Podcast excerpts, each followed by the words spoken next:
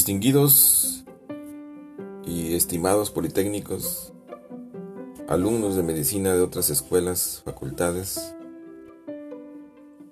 pues es un placer saludarlos. Estamos con este relato del burrito politécnico en el capítulo 11. Ya hemos recorrido un buen trecho. Eh, no habíamos hablado muy bien sobre la patología de la deficiencia de lactasa intestinal. Esta deficiencia, pues sí es un evento difícil. Em, la deficiencia de esta lactasa pues se da en la adultez, en los jóvenes también se da, empieza ahí a expresarse un poco menos el gen que codifica para la lactasa intestinal. Y finalmente, pues tenemos muy poquita actividad. Digo tenemos porque yo me incluyo. Os habíamos dicho también que la gente que vive en Alemania, en Europa, pues sí tiene actividad de la lactasa casi en su 100%. Y que pues de ahí en fuera mucha gente muchos países, muchas personas, pues tenemos esa deficiencia de lactasa intestinal que pues nos hace no soportar la leche. De hecho, tomando un vasito de leche, hagan de cuenta que nos eh, dan un arma blanca, ¿no?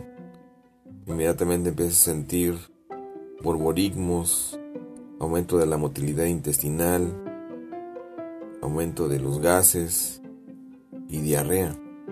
Diarrea osmótica, ya quedamos que es osmótica porque los azúcares de la leche, que es la lactosa, cuando llega al intestino grueso, pues jala agua.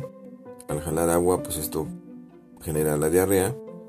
Los gases es por el metabolismo bacteriano de la flora intestinal, del colon, que generan los gases, metano, que generan eh, CO2, que generan hidrógeno. El diagnóstico se puede dar por eh, medir el hidrógeno en el aire expirado de estas personas. Pero recuerden que en México pues somos muy clínicos.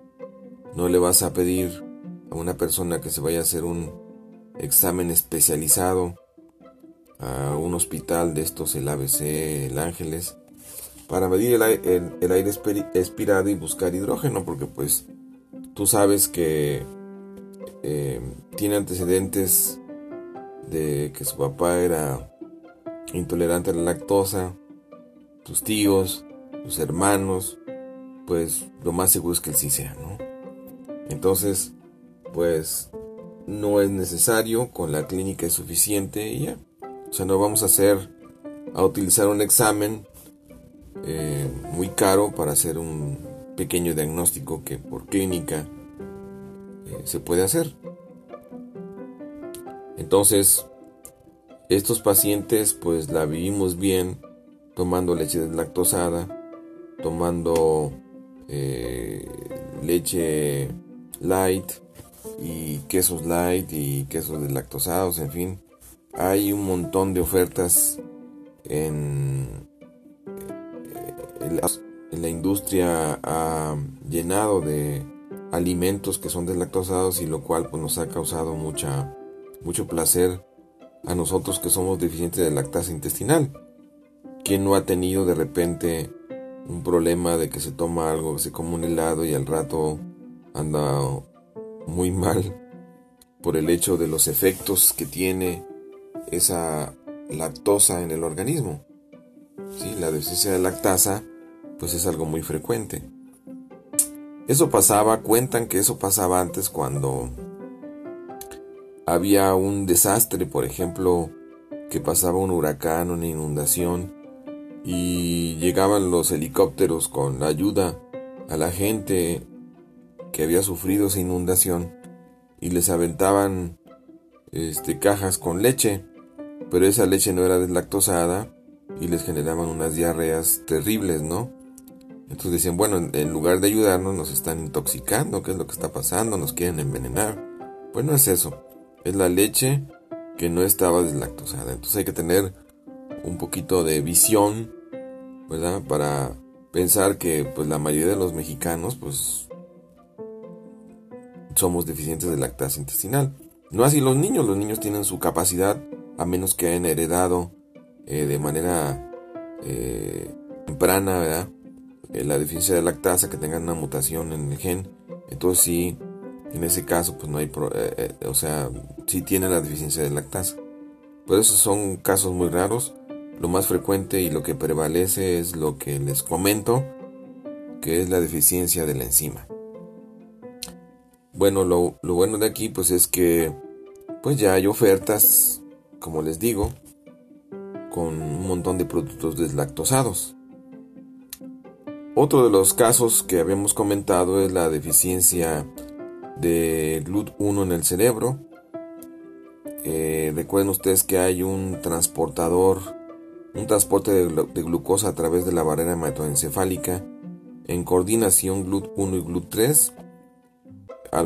Al, tener problemas el GLUT1, hay este, deficiencia en el transporte de glucosa al cerebro y estas personas, estos niños, se manifiestan niños recién nacidos, pues tienen hipoglucorraquia.